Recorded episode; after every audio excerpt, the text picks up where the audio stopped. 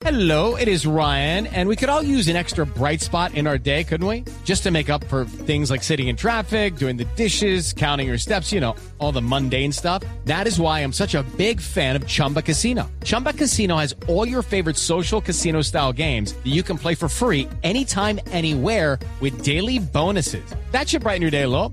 Actually, a lot. So sign up now at chumbacasino.com. That's chumbacasino.com. No purchase necessary. BGW. Void were prohibited by law. See terms and conditions. 18 plus. Boombox.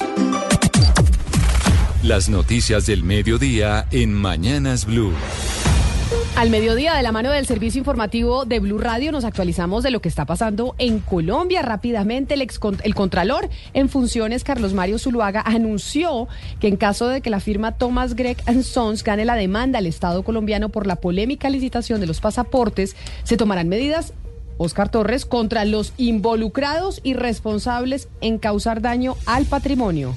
Pues es una muy dura advertencia que hace el Contralor en funciones Carlos Mario Zuluaga, anunciando que en dado caso de que Thomas Grecan Sons gane alguna demanda en el caso de los pasaportes en contra del Estado colombiano, se abrirá un proceso de responsabilidad fiscal contra los involucrados o responsables por causar un daño al patrimonio del Estado. En el caso de que el Estado tenga la razón, efectivamente, pues no hay ningún contratiempo, ninguna dificultad, pero en el caso contrario, lo que sí queremos aclarar es que eh, una decisión de un juez obliga inmediatamente a la Contraloría a adelantar un proceso de responsabilidad fiscal en el que de manera inmediata se deben iniciar, como lo hemos hecho para todos los otros casos, medidas cautelares para los involucrados o los responsables de haberle causado un daño al patrimonio público de los colombianos. Eso significa que una vez se aperture el proceso se embargan cuentas y bienes de las personas involucradas en esta decisión. La Contraloría también anunció que cuando se abre este proceso se embargarán los bienes de los responsables y en este caso, y no se descarta que estén los del canciller Álvaro Leiva por ser directamente responsable de un posible detrimento patrimonial. Sin embargo, el Contralor en funciones aseguró que esto solo es un anuncio basado en supuestos porque hasta ahora se está surtiendo los trámites judiciales de este caso. En su supuesto y no descarta el embargo de bienes al canciller Álvaro Leiva, es lo que dice la Contraloría. Y vamos a la Procuraduría porque requirió en las últimas horas al ministro de Salud, Guillermo Alfonso Jaramillo, para que haga los giros a las EPS de los presupuestos máximos de noviembre y de diciembre de 2023, esto para garantizar el suministro de medicamentos y también de tratamientos de enfermedades crónicas. Damián Landines. La solicitud del ente de control también va con una petición para conocer la fecha exacta en la que el Ministerio de Salud va a reconocer los ajustes de la vigencia 2022, teniendo en cuenta que a la fecha no se ha realizado y se pone en riesgo la salud de millones de colombianos. Para la Procuraduría, los pagos se han hecho de manera inoportuna, teniendo en cuenta que esos giros se han retrasado y en algunos casos están quedando pendientes. La Procuraduría también alertó que al cierre de este año se continúa en absoluto desconocimiento acerca de la información y metodología reportada por las aseguradoras debido al cálculo de la unidad de pago por capacitación y aseguraron que la gravedad de las actuaciones del ministro Guillermo Jaramillo está afectando el derecho fundamental a la salud de los colombianos. Y la Defensoría del Pueblo denunció que entre enero y noviembre al menos 163 líderes sociales han sido asesinados en Colombia. Mateo Piñeros. A pesar de los procesos de diálogo con diferentes grupos, las cifras sobre homicidios de líderes sociales en Colombia siguen siendo altas. Hasta el mes de noviembre asesinaron en el país a 163 líderes. Los homicidios coinciden con esas zonas donde delinquen el ELN, las disidencias de las FARC al mando de alias Iván Mordisco y el Clan del Golfo. Cauca registra el mayor número de asesinatos con 30 casos, seguido por Antioquia, Nariño, Valle del Cauca y Córdoba. Los homicidios se están presentando principalmente por las disputas de los grupos armados que buscan mantener o recuperar el control territorial en algunas zonas y son justamente los líderes quienes están denunciando las acciones de estas estructuras. Gracias, Mateo. Y hay una denuncia muy grave que está haciendo el senador Miguel Uribe. Asegura que la alcaldesa de Bogotá, Claudia López, se va de su gobierno con una nómina paralela. Andrés Carmona, buenas tardes. Así es, Loban, muy buenas tardes. Esta denuncia que hace no solo el senador, sino usted recordará, fue el secretario de gobierno de la administración anterior a la de Claudia López, la de Enrique Peñalosa, pues dice que hubo derroche, clientelismo y nómina paralela. Sostiene que de 31 mil contratos que dejó Enrique Peñalosa, eh, contratos de prestación de servicios firmados y ejecutándose el 31 de diciembre de 2019, Claudia López lo va a dejar con 70 mil contratos firmados que hubo, una que hubo un crecimiento del último año de cerca de 122%. Y las, eh, los contratos donde más están presentes son Secretaría de Integración Social de 3.000 contratos en 2019 a 7.100 con un aumento del 122%, la Secretaría de Movilidad de, 30 y- de 337 contratos en 2019 a 1.500 y la Secretaría de Educación de 1.500 a casi 2.400. Cierra esta denuncia del senador Uribe Turbay de que las alcaldías locales también eh, tuvieron un aumento de contratos y de derroche, ya que pasaron en un promedio de 182% de incremento del número de funcionarios contratados por prestación de servicios. Bueno. Bueno, denuncia eh, delicada, 12 del día, 11 minutos. Gracias, Andrés. Y continúa cerrada la vía entre Bucaramanga y la costa atlántica por el choque entre dos tractomulas. Estos accidentes provocan eh, pues un tremendo trancón en el municipio de Río Negro y sobre todo en esta época en donde la gente ya empieza a viajar por carretera para encontrarse La con sus familias. ya va a diferentes destinos turísticos y sobre todo a la costa Camila. Imagínese el trancón monumental que debe haber. No, pues por eso hay que tener hay que poner atención qué es lo que pasa en las vías de Colombia, Javier Rodríguez. Con grúas, las autoridades tratan de mover las dos grúas que desde hace más de seis horas sufrieron un accidente de tránsito en el municipio de Río Negro, Santander, bloqueando por completo el paso de vehículos entre Bucaramanga y la costa atlántica. En el sector del Cero, donde se presentó el siniestro vial, hay más de mil vehículos en el trancón, como lo explica una de las afectadas. metidos en el trancón, lo cual no permite el acceso ni bajando ni subiendo. Entonces estamos en este momento más de mil carros. Las autoridades de Santander manifestaron que esperan que antes de las 2 de la tarde se habilite el paso de vehículos a un solo carril en la zona donde se presentó el accidente esta mañana de dos tractomulas cerca al municipio de Río Negro. Y también se presentan dos cierres en la vía que comunica a Bogotá con el eje cafetero por accidentes de tránsito. El balance hasta ahora Fernando González. Estas 12 emergencias viales se reportaron en horas de la mañana. Primero, el volcamiento de un tracto camión en la variante de Melgar hacia la ciudad de Ibagué. La patineta quedó en un carril y el container en el otro, originando taponamiento de ambas vías. La segunda fue el volcamiento de un tracto camión en el ingreso al túnel Mono Aullador, ya en el sector del Quindío, sentido Cajamarca-Calarcá. Autoridades y equipos de atención inmediata se movilizaron a los lugares para la atención de ambas situaciones. Ya se inicia la movilidad a paso restringido en ambos puntos. De igual forma, el choque de la madrugada de dos tractomulas en el túnel León de la Montaña aún mantiene con congestión vehicular en el sentido Calarcá-Cajamarca. Es de resaltar que en el sector de Itaic, hablamos ya del municipio de Cajamarca, se registra gran represamiento de vehículos luego de los dos accidentes, tanto de ascenso como descenso al alto de la línea. Polémica en Barranquilla por el cobro de un impuesto a quienes tengan plantas de energía solar o eólica en sus casas o empresas, el cual puede ir desde 4 millones de pesos hasta 12 millones de pesos mensuales. No es la primera polémica porque en Barranquilla se están quejando por el cobro de impuestos. Vanessa Saldarriaga.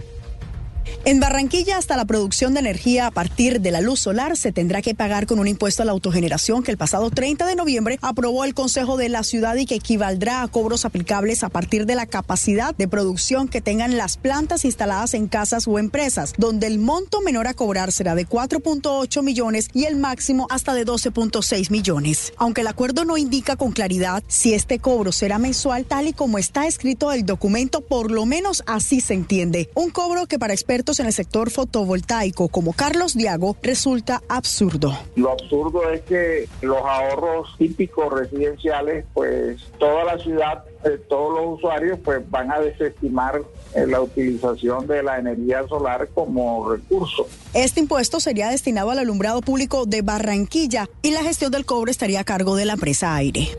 Y de Barranquilla nos vamos ahora para la ciudad de Medellín porque tres personas han eh, debido ser amputadas por manipular pólvora. Esto en el departamento de Antioquia en el mes de diciembre. Héctor David Santamaría. El caso más reciente ocurrió en el municipio de Segovia, en el nordeste de Antioquia, donde un joven de 25 años sufrió la amputación de una de sus manos cuando manipulaba fuegos artificiales. Los otros dos casos ocurrieron en Medellín y las víctimas fueron un hombre de 36 años y un menor de 12. La secretaria de salud encargada de la ciudad, Mayelis de la Rosa, Madrid. Pólvora yo creo que ha sido siempre un, un tema a mencionar y es la invitación a que todos los ciudadanos evitemos el uso de pólvoras, evitemos por el daño que hace a cada uno los que lo utilizan, por el daño que puede hacer en los niños, las lesiones, las quemaduras en piel. De los 63 quemados con pólvora que se reportan a la fecha en Antioquia, 24 son menores de edad. Y el alcalde electo de Cartagena, Dumek Turbay, anunció que una de sus primeras acciones de gobierno el primero de enero del 2024 será eliminar el día sin moto. Asegura que dicha medida nunca ha funcionado, Dalia Orozco. A pocos días de llegar al Palacio de la Aduana, el alcalde electo de Cartagena, Dumek Turbay, anunció que el primero de enero eliminará por completo el día sin moto en la ciudad. La medida que venía funcionando durante el 2023, el segundo y último lunes de cada mes, ha sido, según el mandatario, inútil y un golpe al comercio. Es el peor día en la economía de la ciudad de Cartagena. Es decir, cuando hay días sin moto es cuando menos produce la ciudad. Eso demuestra, pues, uno, el impacto que tiene eh, la moto y el transporte público en moto para la economía de la ciudad y dos, lo que se genera con una decisión de esta. Entonces, lo vamos a revocar y a partir del 1 de enero del año 2024 ya no habrá días sin moto. El alcalde Dumek Turbay sostuvo que sobre las 5 de la tarde del mismo 1 de enero estará listo el decreto, es decir, que esta será una de sus primeras acciones de gobierno.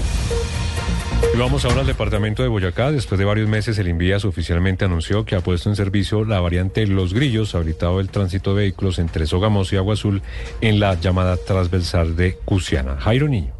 El pasado 20 de agosto, el puente Los Grillos colapsó dejando incomunicados a los departamentos de Boyacá y Casanare por la transversal del Cusiana. Durante estos meses se trabajó en la construcción de una ruta alterna por la zona. Hoy a las 3 de la mañana pasaron los primeros vehículos por este lugar. En Blue Radio, Juan Gabriel Rodríguez, director territorial Casanare, Arauca y Bichada del Invías. La variante Los Grillos tiene una longitud de 515 metros y dos puentes metálicos de 33 y 52 metros, habilitados para el paso de vehículos con peso de hasta 52 toneladas. De esta manera se garantiza la recuperación del dinamismo económico entre estas dos importantes regiones. El paso se habilitó después de realizar pruebas de carga en los dos puentes metálicos de 30 y 50 metros de longitud. La noticia internacional.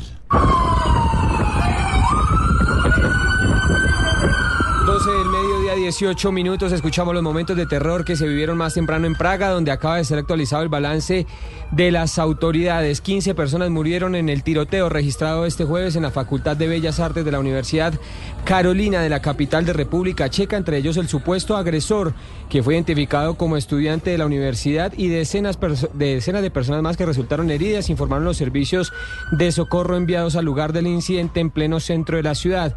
Fuentes extraoficiales han revelado detalles escalofriantes sobre lo que ha rodeado el hecho. Por ejemplo, el papá del agresor fue encontrado muerto esta mañana antes del tiroteo. El ministro del Interior, Vid Rakusan, dijo en declaraciones a la televisión pública que la situación está en este momento controlada y no existen indicios de que haya un segundo tirador. No obstante, el ministro instó a la población a cumplir las instrucciones de la policía que ha cortado varias calles de acceso al lugar del suceso y también el famoso puente de San Carlos. La Universidad Carolina, una de las más antiguas de Europa, se encuentra muy cerca de la Plaza Jan Palacio, una de las zonas más turísticas del centro de Praga. Ya se conocen las primeras voces, además de líderes internacionales que condenan el ataque. La primera ministra italiana Giorgia Meloni aseguró que Europa debe reforzarse para garantizar la máxima seguridad. Y en otras noticias internacionales, a pesar de lo ocurrido en Colorado, el republicano Donald Trump parece estar ganando apoyo frente al presidente Joe Biden entre los votantes latinos. Esto según una última encuesta publicada por CNBC. La encuesta encontró que entre los votantes latinos, Trump tiene una ventaja de cinco puntos sobre el presidente Biden. Solo el 34% de los encuestados dijeron aprobar el trabajo que está haciendo el jefe de la Casa Blanca. Por el contrario, el 61% dijo que estaba insatisfecho con su desempeño de acuerdo a esta encuesta llevada a cabo entre el 30 de noviembre y el 4 de diciembre.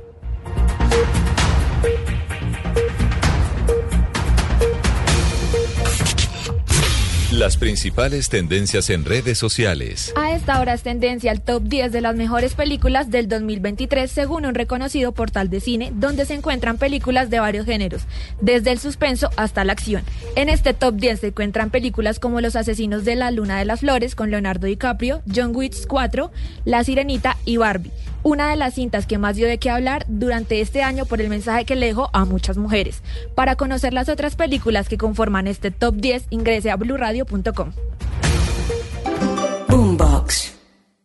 Step into the world of power, loyalty, and luck. I'm gonna make him an offer he can't refuse. With family, cannolis, and spins mean everything. Now, you wanna get mixed up in the family business. Introducing The Godfather at Choppacasino.com. Test your luck in the shadowy world of the Godfather slot. Someday, I will call upon you to do a service for me. Play the Godfather, now at ChumbaCasino.com. Welcome to the family. No purchase necessary. VGW Group. Void where prohibited by law. 18 plus. Terms and conditions apply.